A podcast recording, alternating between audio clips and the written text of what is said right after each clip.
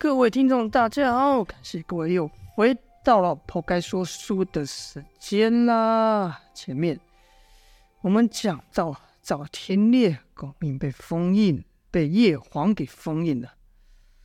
他武功虽然没废，但也和失去武功没什么区别。这点可不能让其他人知道，毕竟赵天烈的名声摆在那，便可震慑住敌人。要是九一的对头像南宫烈等人知道赵天烈情况的话，肯定会大举来犯。姚建勋也知道这个事情的严重性，便答应赵天烈守住这个秘密，把赵月华给引开啊。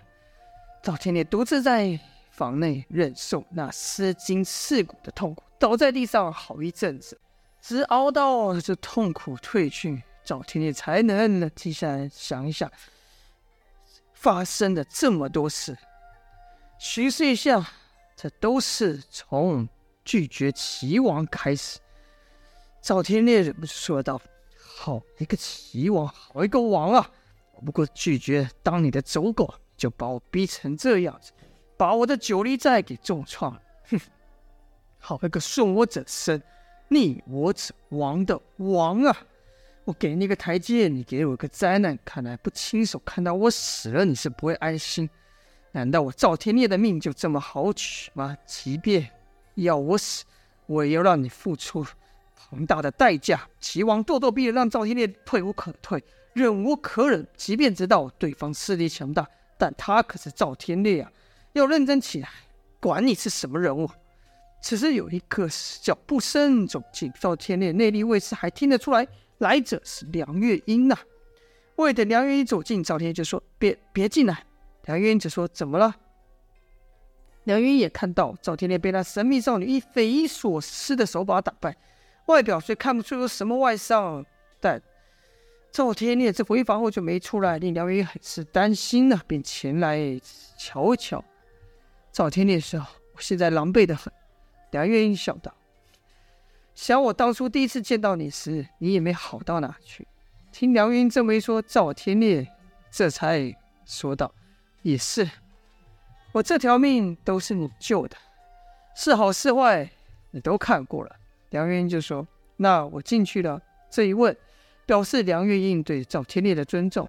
赵天烈则说：“你不怕丑就进来吧。”梁月进屋后发现赵天烈躺在地上，立刻把门给关起来。赵天烈就说：“就跟你说，我现在这模样，狼狈得很吧？”梁月英看了赵天烈一会后，也居然也跟着躺下来。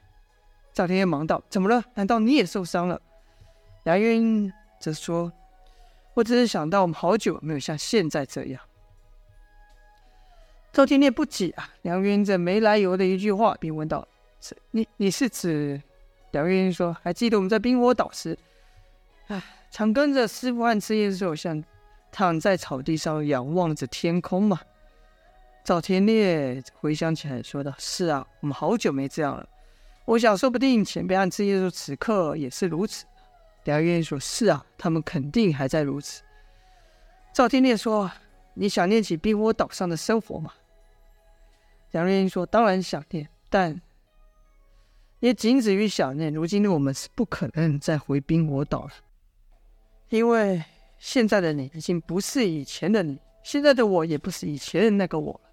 赵天烈不解问道：“哪里的话？难道我们已经老到连前辈都认不出我们了吗？”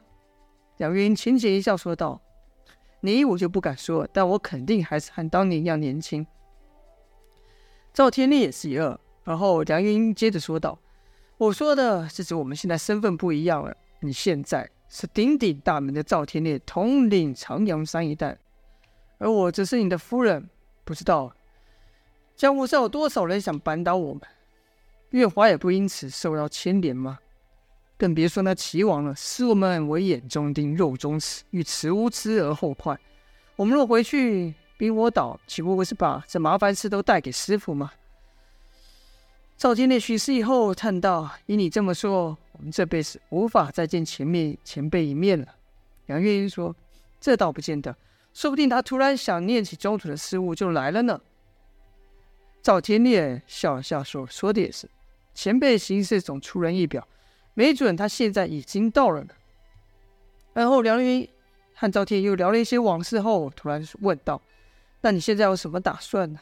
梁云此刻也知道赵天烈无法再使出半点内力了。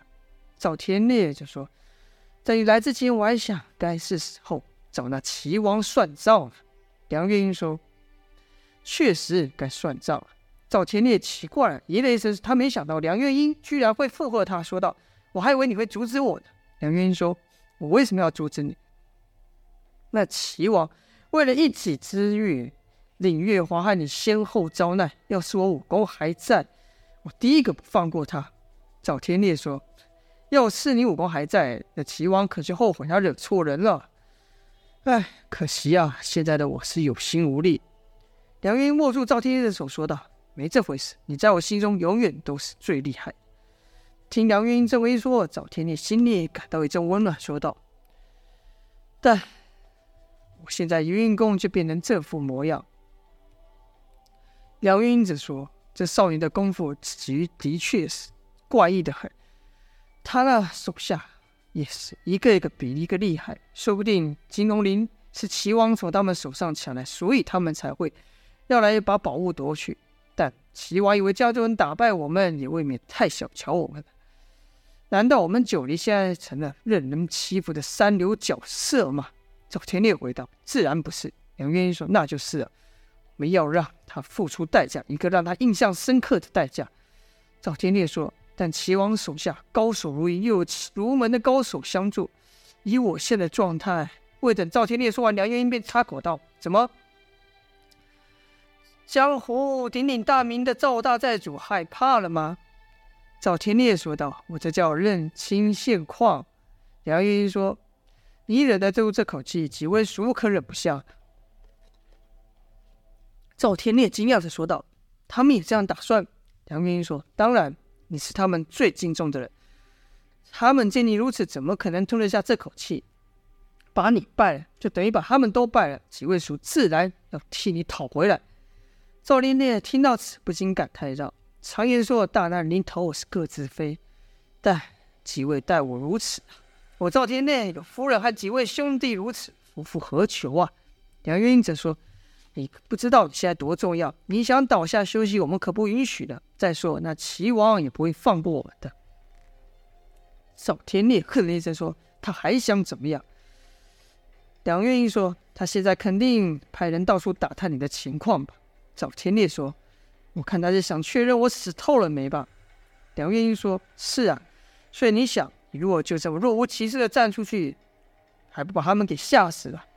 赵天烈说：“是啊，我赵天烈还有这么一点用处。”梁月英说：“对呀，你只要往那边一站，几位叔心里就有底了。”赵天烈说：“那有什么问题？就算要我赤手空拳和对方拼命也可以呀。”梁云英乐道：“老五不出声也就够射人了，更何况是你赵天烈呢？”几人又说了一番后，赵天烈举起拳头，凭空一打，说道：“既然他们要逼我下山，好啊，那我们就给他大闹一场。”梁云看着此刻的赵天烈，忍不住一笑。赵天烈问道：“笑什么？”梁云说：“你这样子让我想到，我我们当初来到这里的时候，什么都没有，也是靠你这双拳头打到今天这一步。”赵天烈只说。当初我可不是什么都没有啊，我还有你在身边。今天我不但有你，还有这么多兄弟，这么多生死相交的兄弟。赵天烈比起当年可说是更加厉害了。梁月英说：“我已经看到齐王后悔的表情了。”赵天烈说：“确实该如此。”好了，两人在里面说话，说暂且不提。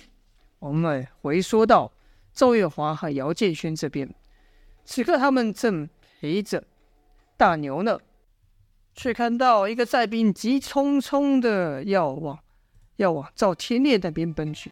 姚建轩知道赵天烈不想任何人见他现在此刻的模样，便向前拦了一步，说：“什么事啊？这么着急？”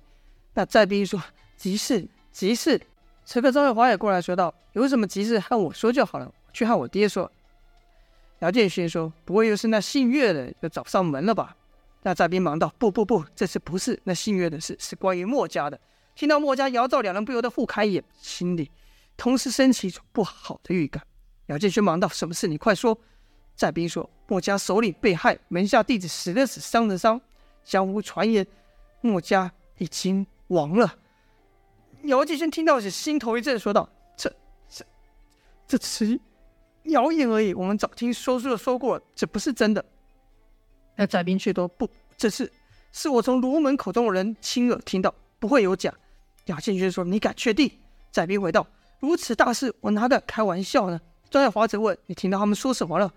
载斌说：“小姐可还记得当初找要找南宫烈下落时，夫人派了我们跟着南宫家的人吗？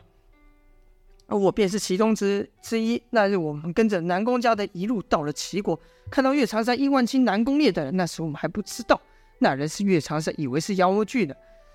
呃，我们先派了一群人把消息送来，我则继续留在那打探消息。”一晚上，我们先听到吵闹之声，而后是兵器交夹之声。我循声看去，看到动手是卢门的人和岳长山等人。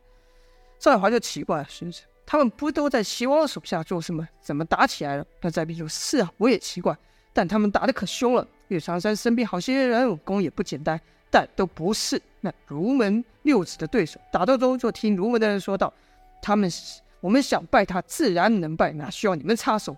我们答应过他那晚不动手的，你们这样岂非让我们落了个言而无信之名吗？岳长山则说道：“哼，我们只管杀人，你们怎么约定可与我们无干呢？”好了，这就是本章的内容了，是一波未平，一波又起呀。赵天烈这边要怎么找齐王算账呢？卢家和岳长山等怎么会打起来？齐王因为这样放过赵天烈吗？就待下回分晓了。今天先说到这边，感谢各位的收听，下播。